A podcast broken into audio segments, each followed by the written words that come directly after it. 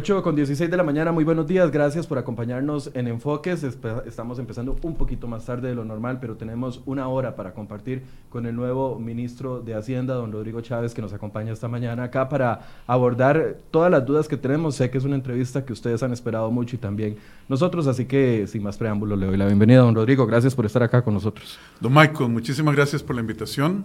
Es un placer ya conocerlo personalmente y ponerme a sus órdenes, así como... Eh, compartir con usted para que su audiencia eh, participe en esta conversación. Muchísimas gracias. Ya una, un mes designado en el cargo y una semana acá en el país. Está empezando a conocer, me imagino, ya ha hecho la tarea de estudiar las grandes números, las grandes cifras del país. Sí, señor. Eh, desde el momento en que el presidente me dijo que ya me iba a anunciar formalmente, yo empecé a trabajar eh, de noche porque vivía en Indonesia y allá son 13 horas más tarde que ahora. Creo que son las 9 y 20 de la mañana, una cosa así, eh, de, la, noche. Y entonces yo me quedaba de noche hablando por teléfono con la gente que me estaba ayudando a eh, educarme y, e informarme de cuáles son los temas que el Ministerio de Hacienda tenía y venía trayendo. Así es que ha sido un proceso intenso, un proceso que he disfrutado muchísimo y ojalá ya haya aprendido suficiente, aunque yo nada más le puedo decir, tengo una semana de experiencia como ministro de Hacienda formalmente. E, experiencia que, bueno, en algún momento cuando se le mencionó, algunas personas dijeron, eh, eh, no está empapado de la realidad, pero... A ver, las cualidades que se pueden tener y los conocimientos que se pueden tener se aplican en el momento en el que la tarea está al frente. Mire, yo creo que el, hecho de haber estado eh, fuera de Costa Rica 33 años, don Michael, es un montón de tiempo. Eh, no significa que, primero, no haya seguido a Costa Rica cerca. De hecho, estábamos conversando antes de que Costa Rica hoy es un medio que se inaugura, creo que hace como ocho años. Bueno, yo empecé a leer Costa Rica hoy como parte de los medios que usaba para mantenerme informado sobre el país hace como siete años, me acuerdo bien, que lo leía todas las noches, eh, junto con otros medios, y he seguido de cerca el país mucho. Por otro lado, haber estado lejos tal vez haya tenido un costo pequeño desde mi punto de vista en términos de información, de estar al día, pero al mismo tiempo tiene un beneficio de ver al país eh, de una perspectiva más distante y más global, en lugar de enredarme en los detalles.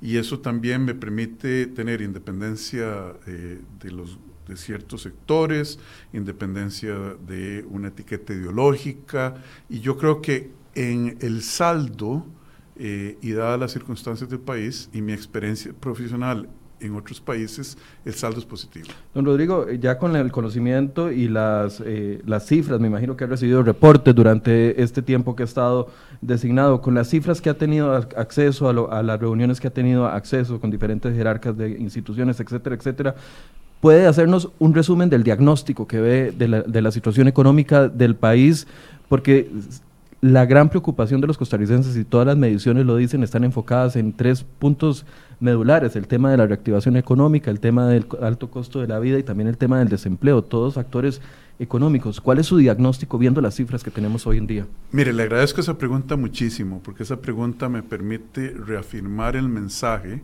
de que el presidente de la República y el ministro de Hacienda, y, yo creo que todos los economistas, vemos esos tres aspectos en general que yo definiría como el bienestar del país como el objetivo último de toda la política económica y social del gobierno.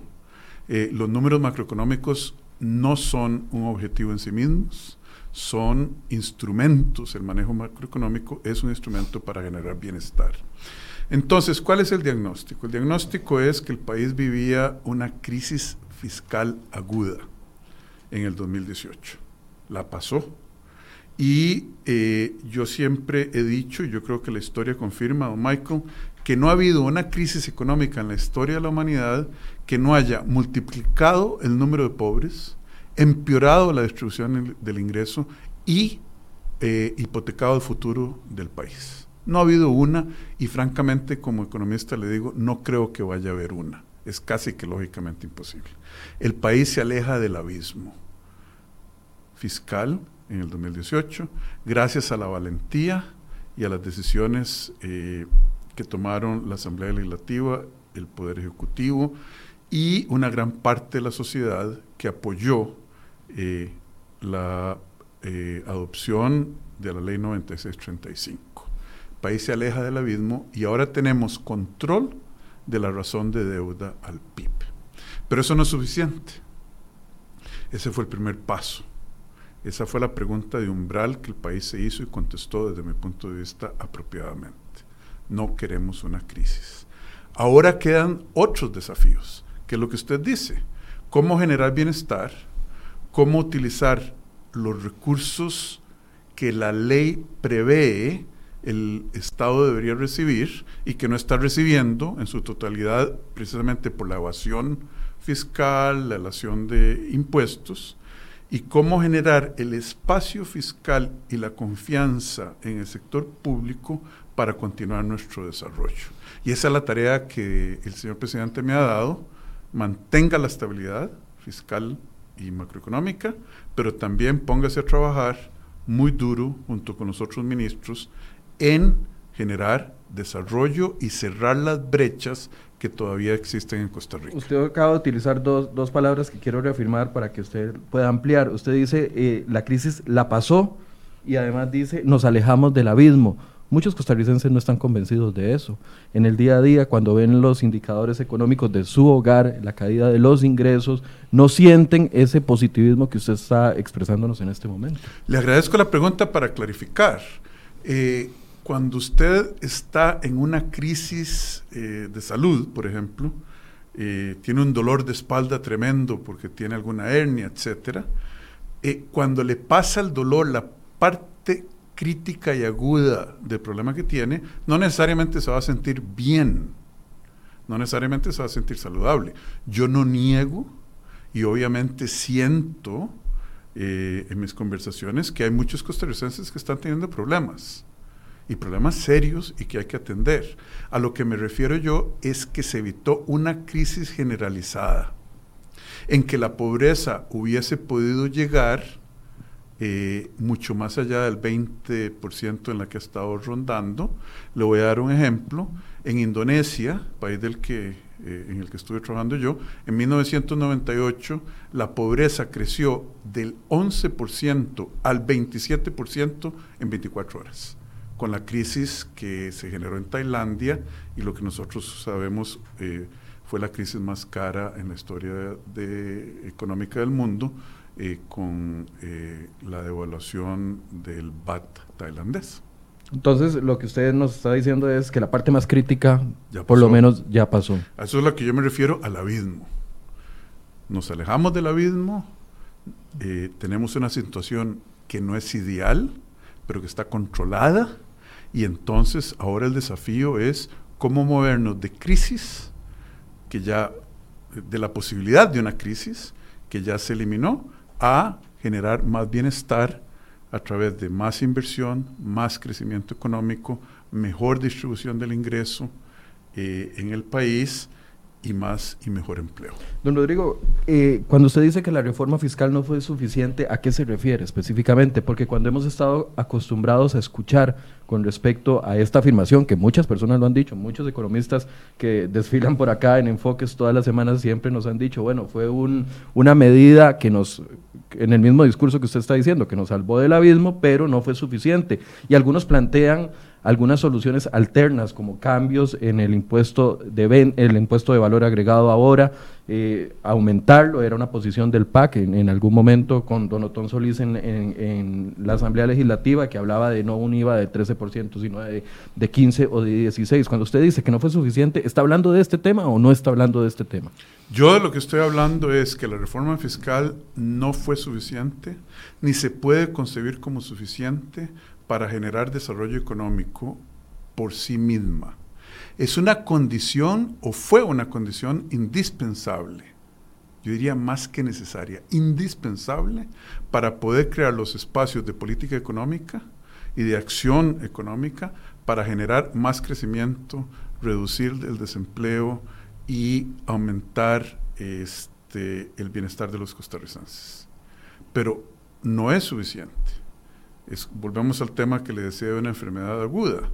Ahora ya el paciente no tiene dolor, eh, se siente mejor, pero va a tener que eh, comer mejor, eh, hacer más ejercicio, etcétera, para llegar al estado de salud que es deseable. ¿Qué, ¿A qué me refiero yo con que no es suficiente?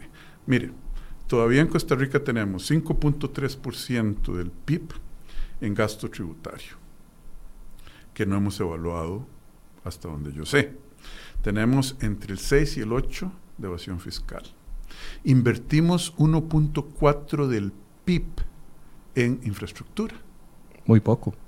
Excesivamente poco. Los países exitosos del mundo, en el sureste asiático, etcétera, están invirtiendo, invirtiendo entre el 6 y el 8% del PIB, infraestructura pública.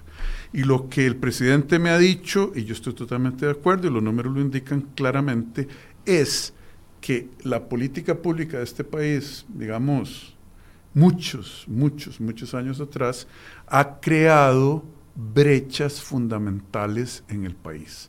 Brechas de infraestructura.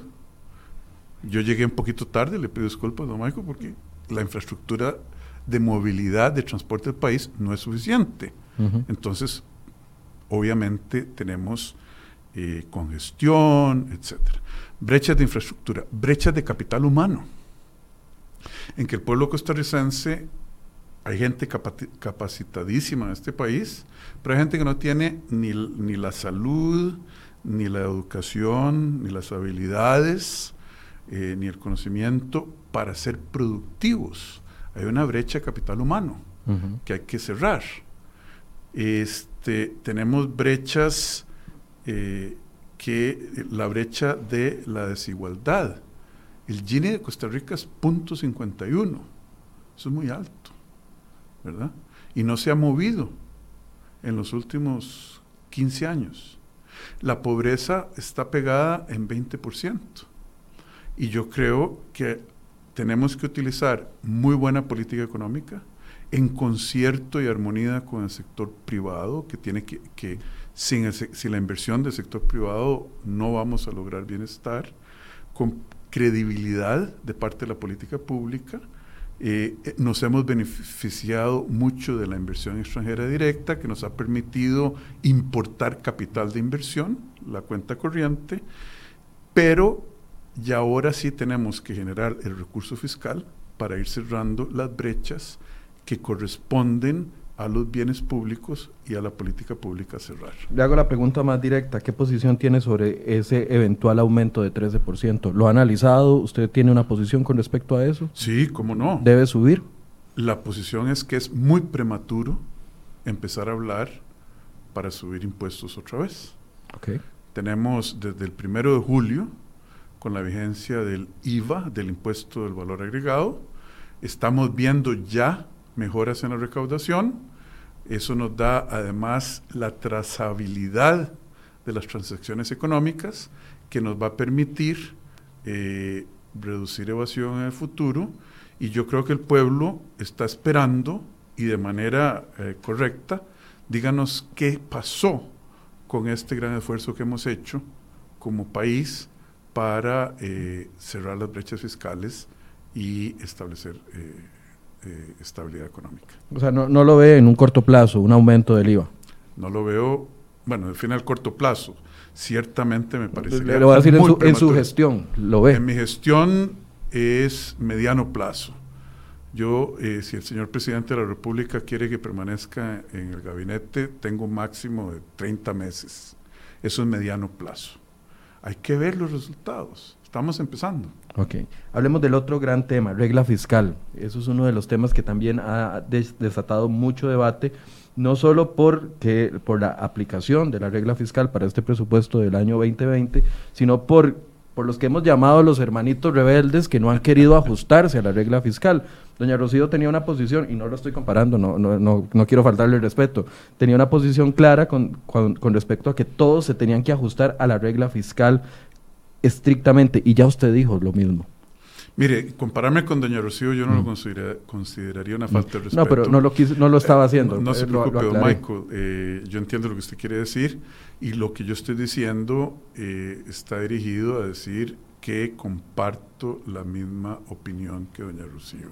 La ley es la ley, la ley no es negociable, habrá aspectos mínimos discrecionales en la aplicación de muchas leyes y esos aspectos en lo que corresponde al Ministerio de Hacienda y a mí personalmente, eh, la decisión va a ser una decisión transparente, consultada, como debe ser, pero orientada hacia eh, el cumplimiento de la ley, siempre.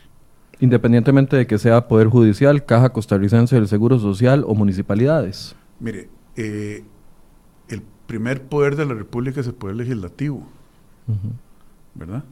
Yo como ministro juré el lunes eh, de la semana pasada eh, asegurarse que ley, asegurarme que las leyes se van a implementar tal como son. Y la ley es clara. ¿Quién está cubierto y en qué dimensiones eh, por la ley 9635? Eso no es un tema muy difícil de interpretar. Ahí está el texto y es claro. O sea, ve a esas tres instituciones cumpliendo esa responsabilidad fiscal. Todas las instituciones que la ley contempla. Y ellas están incluidas. Y ellas están incluidas. Don Rodrigo, eh, para el próximo año el país va a superar un nivel de endeudamiento que define cómo se va a aplicar la regla fiscal para próximos presupuestos, el del 2021, 2022, etcétera, etcétera.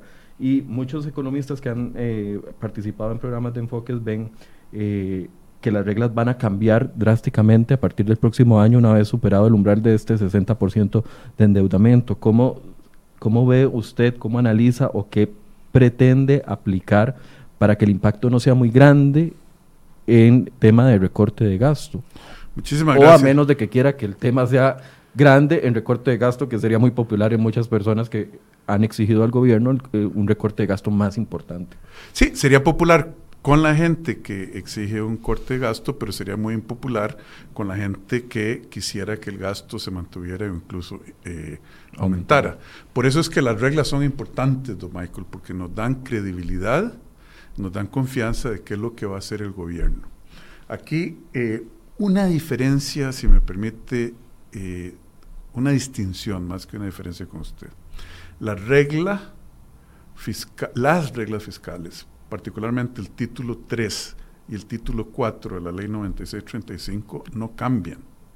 Lo que cambian son los números que entran en la fórmula y definen el presupuesto del 2021, del 2021. Entonces... El título 3 es el que habla de salarios y remuneraciones y el 4 es el que habla de... Eh, el gasto público en relación al crecimiento. Eh, del PIB. Muchas gracias por esa clarificación para, para sus eh, oyentes y, la gente que nos está siguiendo.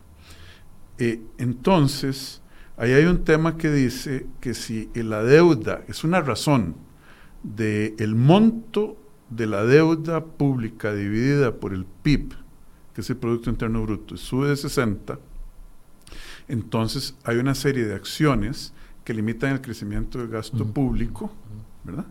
Y, eh, eso es y eso es lo que ocurriría. Se aplica la fórmula.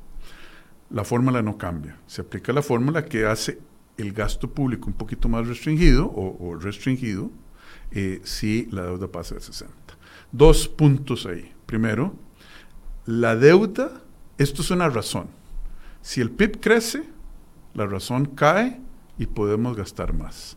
Si la deuda cae con el mismo PIB, la razón cae y podemos gastar más. Entonces, hay dos instrumentos de política o dos objetivos con los cuales se puede jugar. El monto de la deuda y el PIB. Pero el PIB está pronóstico reservado, el crecimiento del PIB. Pronóstico reservado. Pero vea, eh, don Michael, yo creo que, por ejemplo, la deuda, que es lo más inmediato para manejar, tenemos una serie de eh, oportunidades. Una es bajar el costo de intereses, ¿verdad? En el presupuesto público, porque usted tiene un déficit financiero y un déficit primario, ¿verdad? Si nosotros logramos bajar el costo promedio de, nuestra deuda existente, la deuda futura también cae. Tenemos el tema de la evasión fiscal tenemos el tema de los gastos tributarios.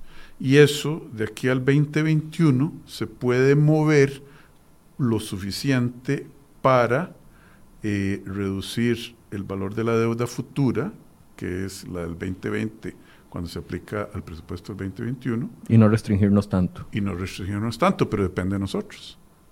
Depende de nosotros como costarricenses y depende de la función de Hacienda. Bueno, ya que usted nos introdujo en el tema de la evasión fiscal, ¿cómo se puede luchar contra la evasión fiscal, que ha sido una promesa de muchos años? ¿Qué, viene a ser usted diferente que pueda lograr una lucha más efectiva contra la evasión fiscal? Mira, Michael, eh, si usted, eh, vamos a ver, hay una gran cantidad de países en la OCDE y en otros lugares que recogen o recaudan porcentajes del PIB que son un múltiplo de Costa Rica y que tienen una capacidad de recaudación mucho mayor a la de Costa Rica con respecto al PIB. ¿Y por qué lo pueden hacer? Porque tienen mejores sistemas, tienen mejores métodos operativos en la administración tributaria y este, tienen, eh, eh, dan los resultados. En Estados Unidos hay un chiste, una expresión que dice, en el mundo hay dos certezas que la gente pague impuestos y que se muere. Porque el sistema es un sistema estricto de vigilancia. ¿verdad? En Brasil, que es un país que no es miembro de la OCDE todavía, etcétera, se recoge 39, 30 y pico alto del PIB en impuestos. Se gasta muy mal, que la otra dimensión de lo que el Ministerio de Hacienda quiere hacer en Costa Rica, que se mejore la calidad del gasto. El problema que tenemos en Costa Rica con la evasión fiscal es que no tenemos los sistemas, eh, la tecnología moderna que ha funcionado en el resto del mundo y que está funcionando en el resto del mundo para recaudar mejor.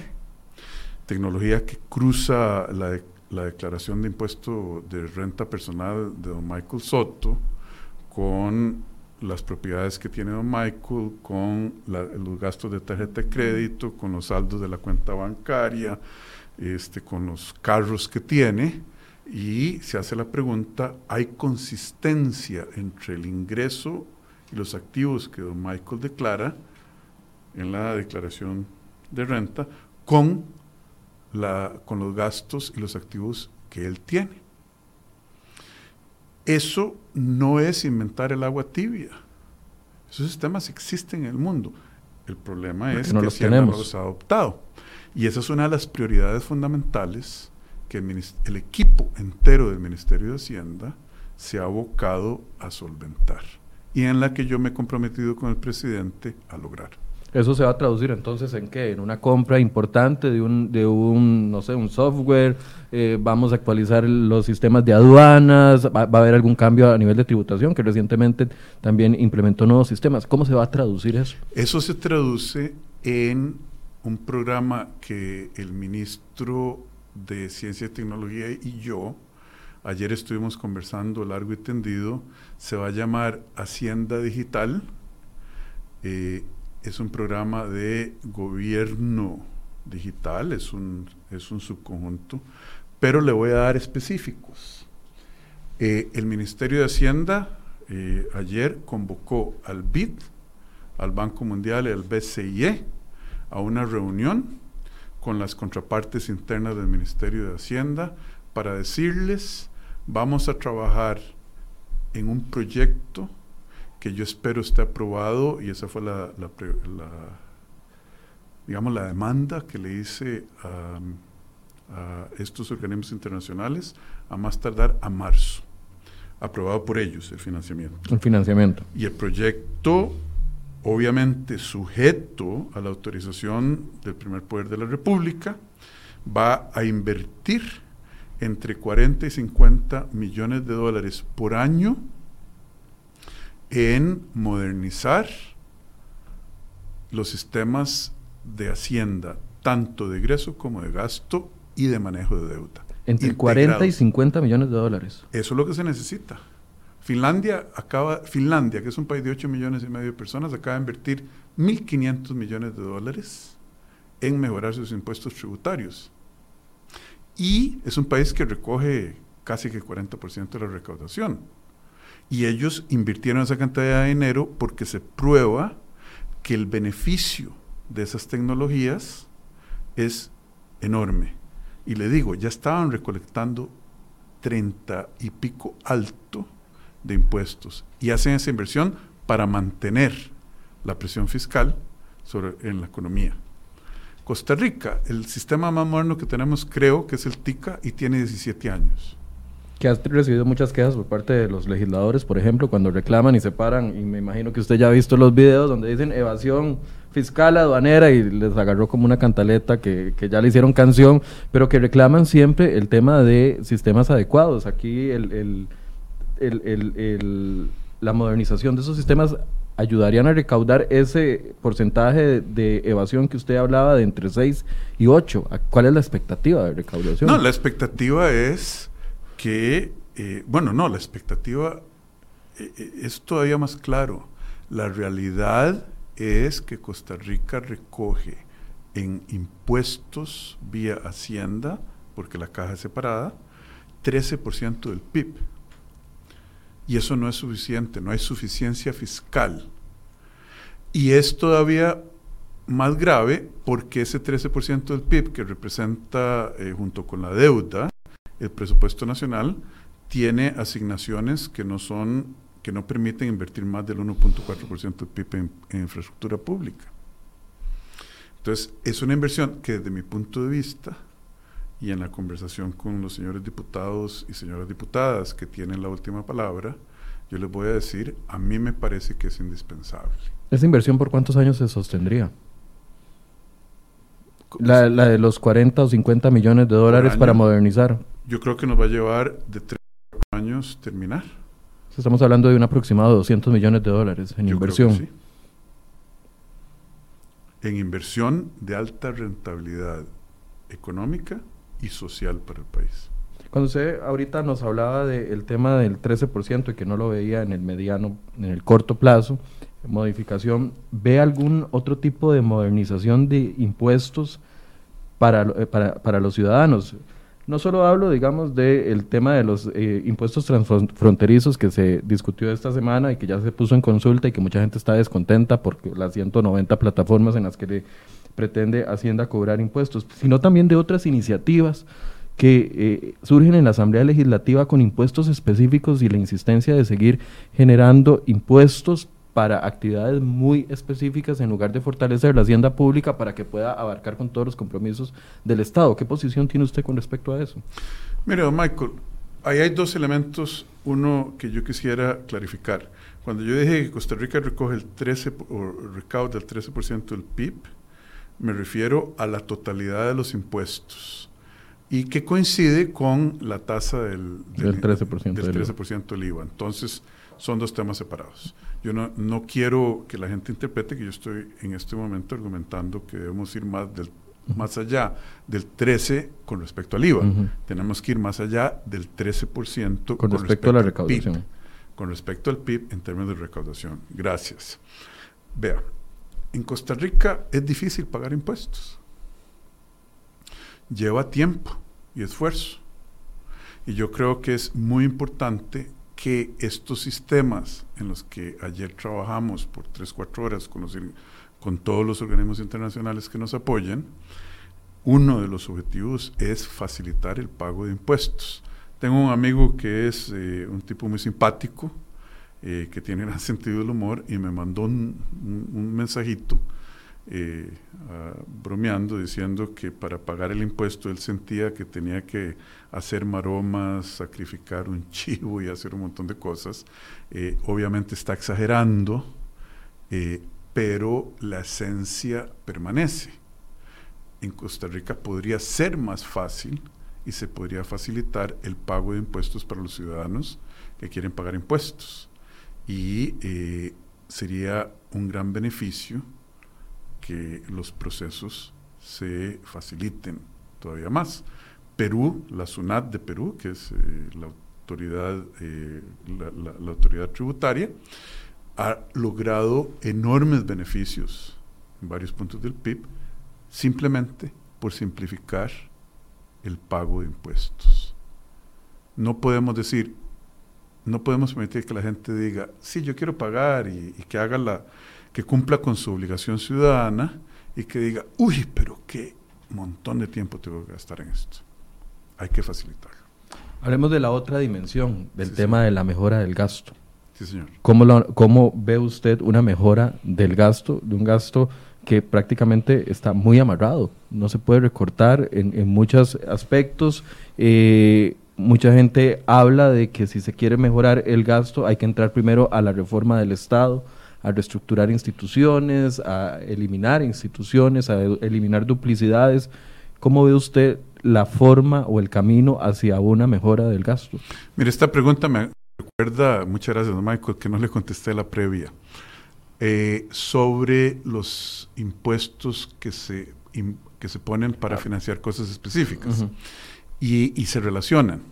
Eh, la Asamblea Legislativa, dada las inflexibilidades que tiene presupuesto y dadas las decisiones que en el pasado se tomaron con respecto a la asignación de gasto público, eh, a través de los años, no estoy hablando de esta legislatura, ha puesto impuestos para financiar actividades específicas, que desde un punto de vista estricto de manejo fiscal no es lo ideal, pero que uno tiene que entender en el contexto de la realidad costarricense. Porque eh, los señores diputados y las señoras diputadas a través de los años han dicho es importante financiar esto, pero no tenemos la credibilidad de que si se, hace eh, un que si se recoge más recaudación para financiar eso, en presupuestos futuros se va a respetar eso. Entonces, adoptamos un mecanismo de parches, de costuras, etcétera, eh, costuras con hilo, para ponerlo visualmente, que no es lo ideal precisamente porque no hay eh, certeza sobre la eficiencia en la asignación de los recursos. Hemos gastado mucho desde el 2008. Si usted ve el crecimiento de gasto público, se ha ido a gastos recurrentes de salarios y de eh, beneficios eh, laborales. No hubo crecimiento de la inversión pública, no hubo fue a la planilla que se fueron los recursos del Estado o en el margen. Entonces, eh, cuando se habla de eficiencia, de eficiencia en gasto público, hay dos dimensiones. La literatura económica así lo establece. Una, la eficiencia de poner la plata del Estado donde haya una mayor rentabilidad social. Infraestructura es un caso. Nosotros tenemos un presupuesto que desde un punto de vista de asignación es ineficiente porque no estamos colocando los suficientes gastos o los recursos suficientes en las cosas que urgen. Cerrar las brechas de infraestructura, capital humano, etc. Y gastamos mucho en cosas que benefician a ciertos grupos, pero no necesariamente benefician a toda la sociedad. Eso se llama, para repetirlo, eficiencia en la asignación de recursos. Y luego viene la eficiencia técnica, que es asegurarse que cada colón que gasta el presupuesto de la República compre lo máximo en términos de, este, de beneficio para el país. Eso es el costo por kilómetro carretera. Eso es el costo en las adquisiciones públicas. Yo creo que si la memoria no me falla, es aproximadamente 5 billones de colones se gastan por año en promedio en compras públicas. Y voy a repetir eso, 5 billones de colones. Es casi la mitad que el presupuesto nacional, que para el 2020 es 10.500, eh, 10.5 billones. Bueno, imagínense que por medio de mejorar el CICOP, de traer más entidades públicas al CICOP, usted tiene eh, que se gane un 5%, un 10% en eficiencia técnica. Estamos hablando de muchos recursos. Después viene el tema que usted menciona. En Eh, SICOP ha, ha habido una resistencia de algunas instituciones que no se quieren unificar sí, al tema de compras públicas. por supuesto. Siempre hay resistencia al cambio, Michael. Y ese es el proceso de persuasión y de diálogo eh, que tenemos que concluir hasta que eh, se pongan los intereses nacionales, a final de cuentas, como el, obje- el objetivo último de, de la acción pública. ¿Y usted va a iniciar ese proceso? El proceso ya se inició. Yo, a mí me gustaría mucho concluirlo. Concluirlo. Y concluirlo exitosamente. Okay. Y también Hacienda tiene que poner de su parte, el gobierno tiene que poner de su parte, que es mejorar la tecnología del CICOP. Uno pensaría, don Rodrigo, desde afuera que eso es muy fácil. Digo, una directa, o sea, el, presidente de la República tiene todos los martes sentados a todos los ministros que son rectores de todas las instituciones que, está, que no están dentro o representadas en un ministerio. Podría girar una directriz y se soluciona el asunto. ¿Por qué es tan complicado? Eh, ¿O por qué ha sido tan complicado en el histórico? Mire, eh, eso eh, yo en lugar de ver para atrás, quiero ver para adelante. Ahí hay problemas técnicos, cómo se integran los sistemas, cómo se asegura uno que... Porque hay, hay un archipiélago de sistemas que no se hablan, hay un archipiélago de regulaciones. Ayer tuve la oportunidad y el placer de reunirme con la presidenta de la Comisión de Asuntos Hacendarios de la Asamblea y con la Contralora General de la República para discutir estos temas. Y eh, es claro que hay un consenso en el Ejecutivo, por lo menos en esa reunión un consenso, que vale la pena mejorar el sistema de compras públicas precisamente por lo que usted dice. Pero no es fácil desde un punto de vista técnico, no es fácil desde un punto de vista burocrático. A cada quien le gusta tener control sobre los procesos más directo y ahí es donde tenemos que llegar. No nada más, eh, mi papá decía, eh, la gente piensa que es nada más soplar y hacer botellas. No, hay unas hay una serie de procesos de integración de sistemas, de regulaciones, del marco jurídico, de compras públicas que tenemos que concluir como país. El segundo aspecto, que usted me decía que, bueno, yo, yo fui el que mencioné el tema de reforma del Estado, que algunos lo ponen o lo anteponen como un aspecto fundamental y básico para poder ir hacia una mejora del gasto. ¿Cómo lo analiza usted? ¿Es necesaria la reforma del Estado, la unificación de instituciones, el cierre de instituciones que no están dejando, eh, que están gastando más de lo que, de lo que generan? La duplicidad de funciones. Mire, doña Pilar Garrido, eh, la ministra de Planificación, está llevando adelante ese análisis. Eh, yo no le voy a querer, no quiero quitarle a ella el micrófono con respecto a, a, lo que ella va a encontrar. De manera general, yo creo que es fundamental analizar, son 300 y piquito 30, me parece. 330, está usted en lo correcto, don Maico. Instituciones. Instituciones.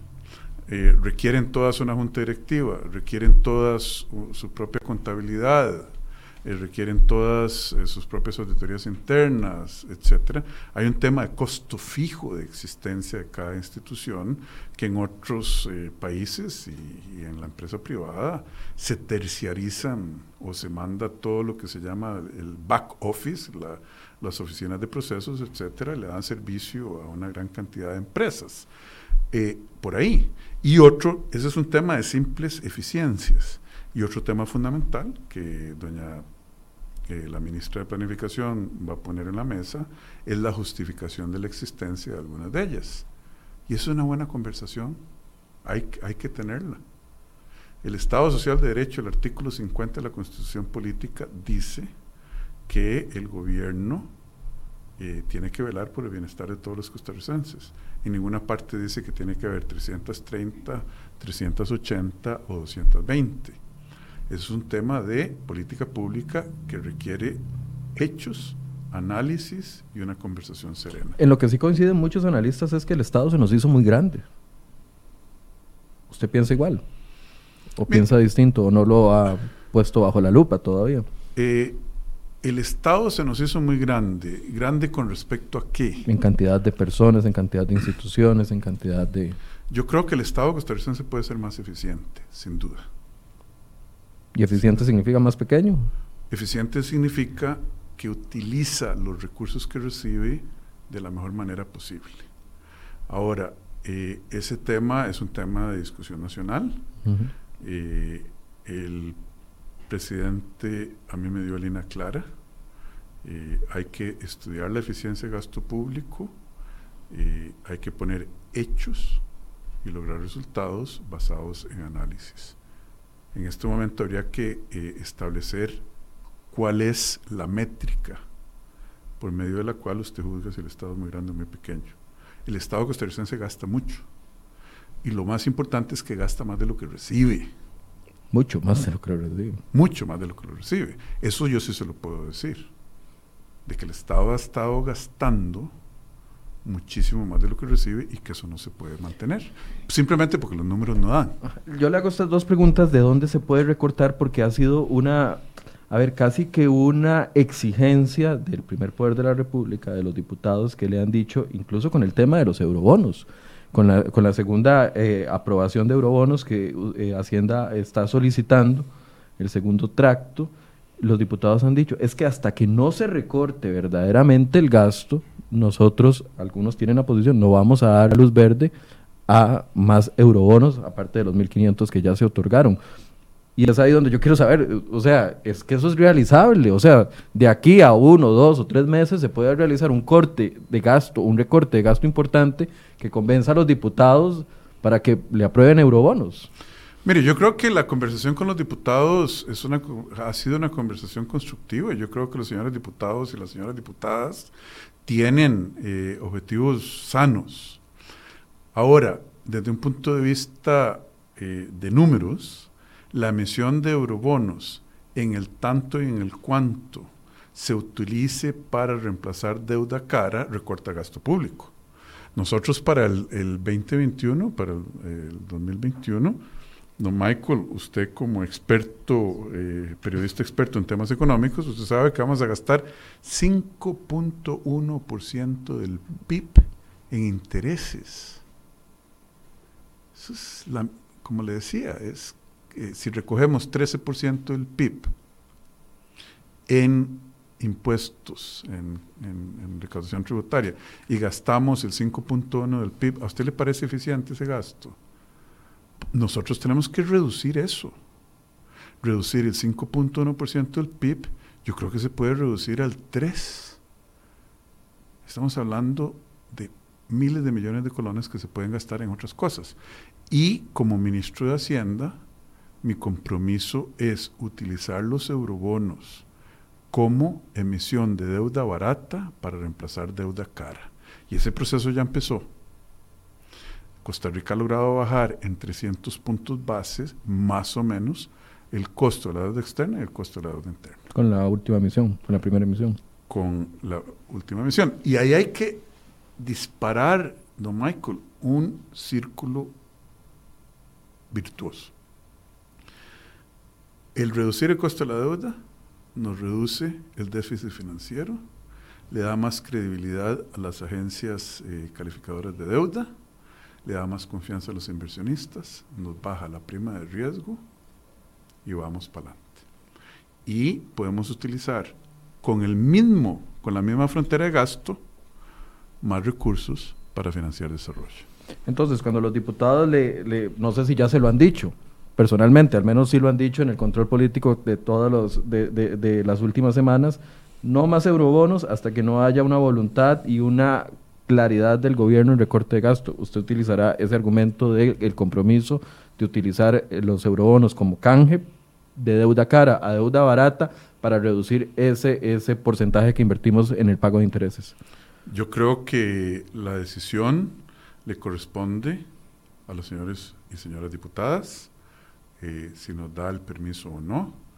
los números son claros y eh, la emisión de deuda y el manejo agresivo de la deuda pública, eh, la emisión de deuda en el extranjero para reemplazar deuda cara y el manejo agresivo de la deuda pública, plazos, costos promedios ponderados, los picos de amortización, suavizar todo eso para que al final del día el costo de la deuda caiga, es el argumento con el cual yo quisiera persuadir al primer poder de la República.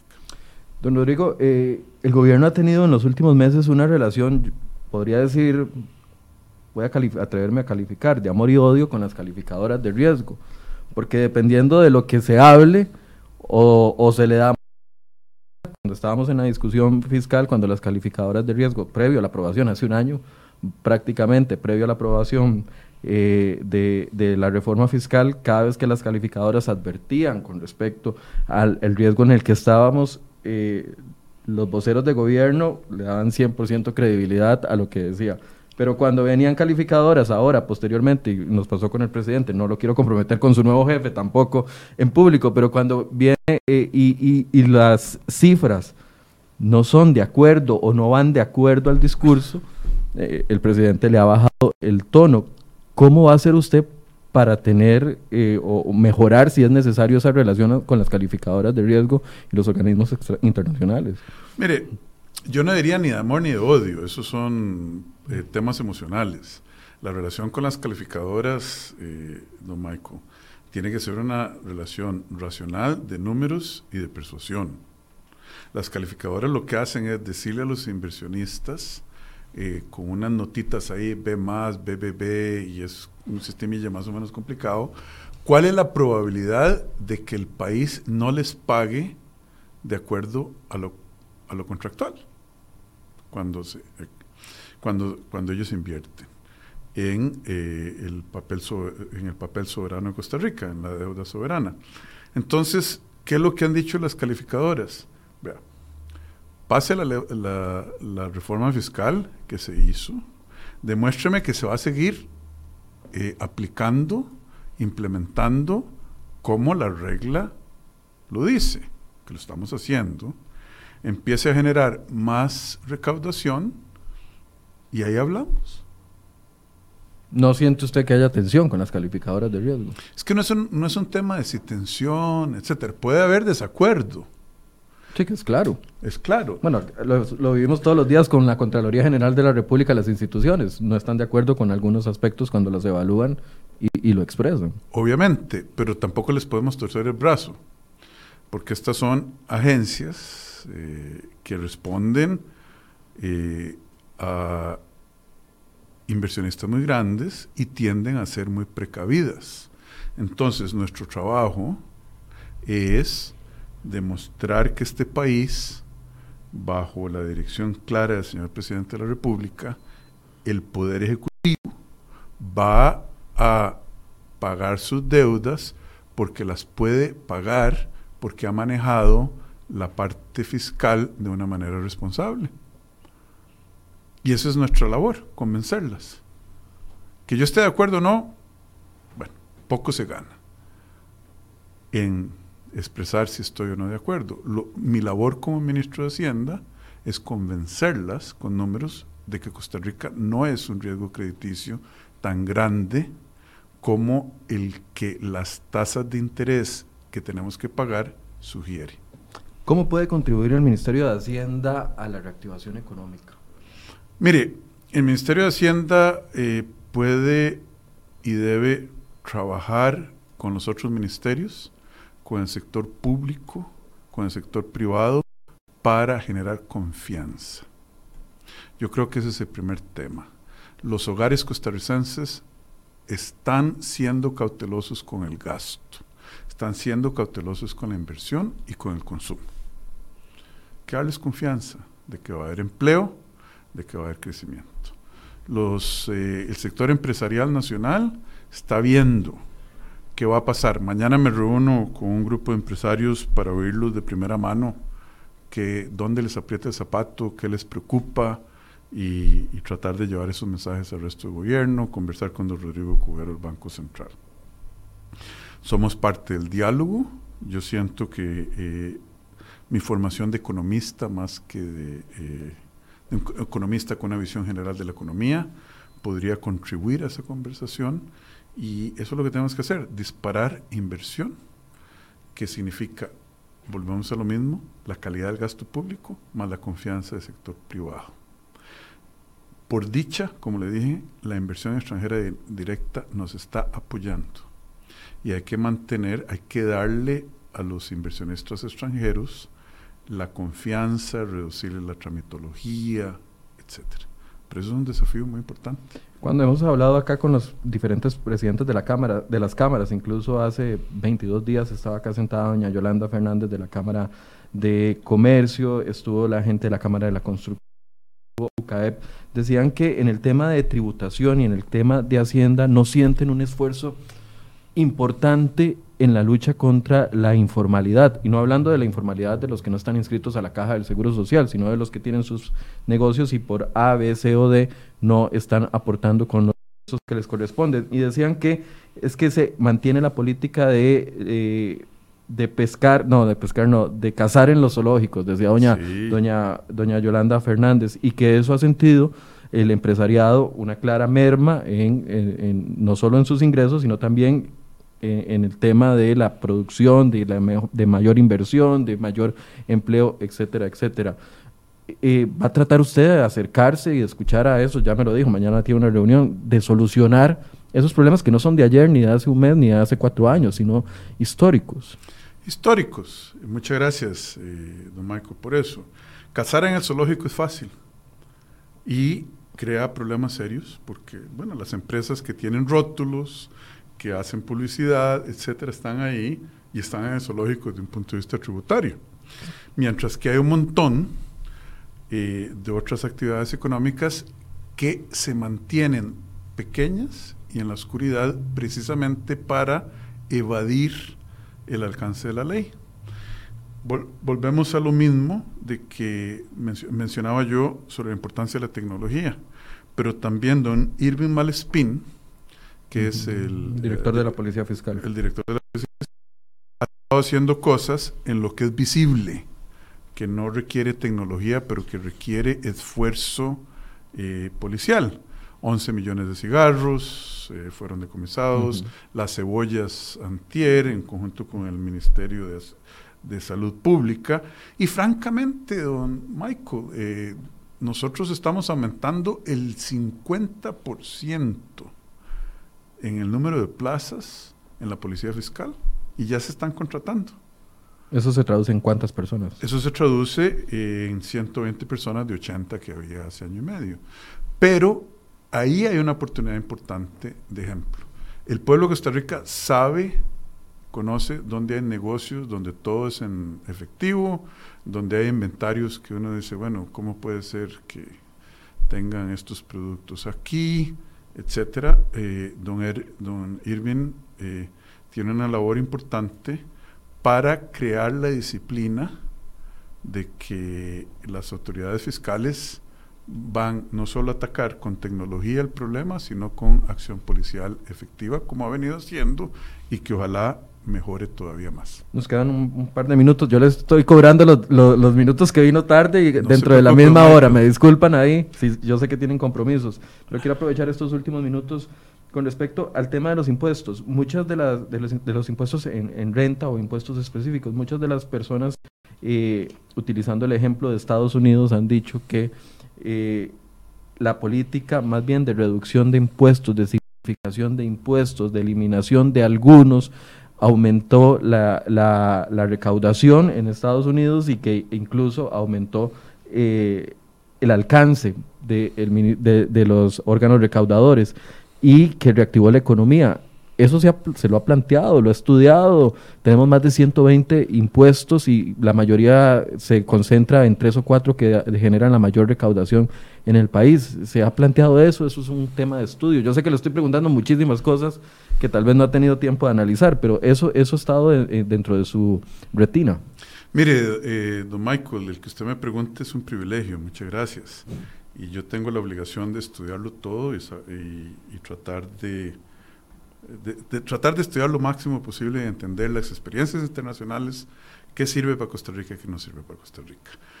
Eso que usted menciona, el argumento teórico es eh, la curva de Laffer, que es un economista, el señor Laffer, que dice que eh, cuando eh, la tasa de, impuesto aumenta, los impuestos aumentan a un punto y después se caen, que es un poco contradictorio, porque la después de seguir aumentando la tasa impositiva, llega un momento en que los impuestos, en lugar de crecer, se caen. Y él lo que argumenta, lógicamente, en abstracto, es que los esfuerzos de evasión eh, también se hacen más grandes conforme la tasa impositiva sigue creciendo, al punto que ya la gente más bien se escapa del sistema eh, tributario. La evidencia empírica de la viabilidad o de la realidad de la curva del AFER no es robusta. Lo que sí importa en términos de recaudación para el caso de Costa Rica, lo que usted acaba de mencionar. Tenemos demasiados regímenes, tenemos demasiadas excepciones, no tenemos la tecnología, la policía fiscal no estaba bien eh, o, no tenía los recursos eh, como los va a tener ahora para eh, evitar evasión. La administración tributaria de este país es el primer frente de batalla para aumentar la recaudación.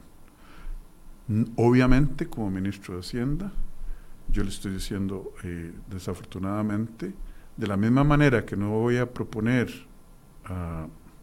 al señor presidente de la Asamblea aumentos en, las tasas de impuesto en el mediano plazo, tampoco podemos proponer reducciones.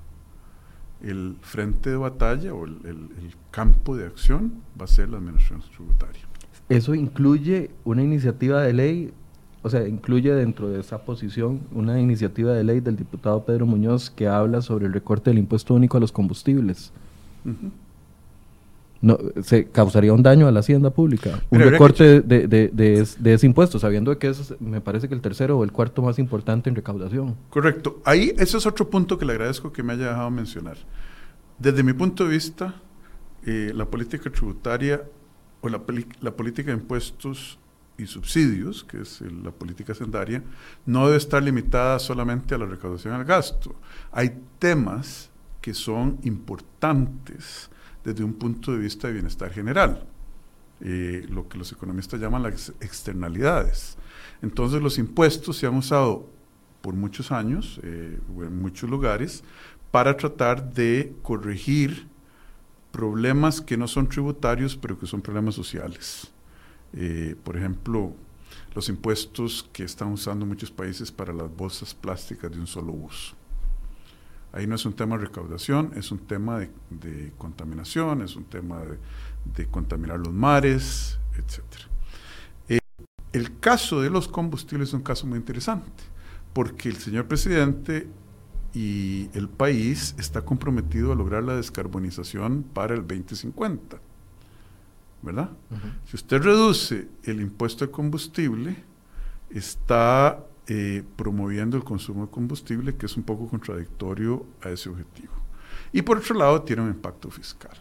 Nosotros tenemos que echar los números muy bien, calcularlo muy bien, como decía mi abuelita, eh, hacerle punta al lápiz y calcularlo y conversar con don Pedro, ¿verdad? Porque ahí hay dos tensiones. La política pública más allá de lo tributario y el ingreso. Nos quedan un par de minutos y quiero eh, ofrecerle el espacio por si hay algún tema que yo no he abarcado. Me queda una lista muy amplia de temas que lo vamos a tener que volver a invitar, pero algún tema que usted cree que es prioritario que la gente conozca y que tal vez no lo abordamos dentro de este listado que ya hemos eh, discutido en esta hora. Mire, yo lo que quisiera, ya que usted me da la oportunidad, es agradecerle a mis colegas en el Consejo de Gobierno, eh, obviamente, señor presidente, por darme la oportunidad, pero ya eso lo he hecho varias veces y lo continúo haciendo, agradecerle. Segundo, a mis colegas en el Consejo de Gobierno que me han recibido eh, con gran... Eh, me, me, han hecho sentir bienvenido y cómodo y con quienes estoy estableciendo relaciones de trabajo muy cordiales y de confianza. Y a mis colegas en el Ministerio de Hacienda, que también ha hecho un esfuerzo importante por educarme, recibirme. Yo tengo gran admiración eh, de la gran mayoría de colegas en el, en el ministerio. Hay problemas que ellos no crearon, que se han creado a través de las generaciones eh, en el país y que yo estoy seguro que juntos vamos a tratar de resolver. Entonces agradecerle y a la prensa nacional, como usted, don Michael, me han recibido eh, muy bien, eh, dándome oportunidad de comunicarme con sus audiencias y entonces le agradezco muchísimo la invitación. Bien, muchísimas gracias, don Rodrigo, por este espacio y definitivamente vamos a, a seguirle invitando porque lo que marque un ministro, yo sé que, la, que las instituciones no es una persona, las instituciones son equipos, pero cuando hay un liderazgo, el liderazgo marca el tono de trabajo del equipo y por eso nos gusta seguirle el pulso mucho a las instituciones conversando con los jerarcas. Entonces le agradecemos y lo vamos a estar invitando de nuevo para más temas que queremos abordar. Quedo a sus órdenes, don Michael. Muchas, gracias. Muchas gracias a usted y también muchas gracias a ustedes por habernos acompañado durante esta hora. Les invitamos a que repasen la entrevista en crhoy.com. Va a quedar en nuestras redes sociales y también en nuestra página web. Muchas gracias por su compañía. Los esperamos mañana a partir de las 8 de la mañana.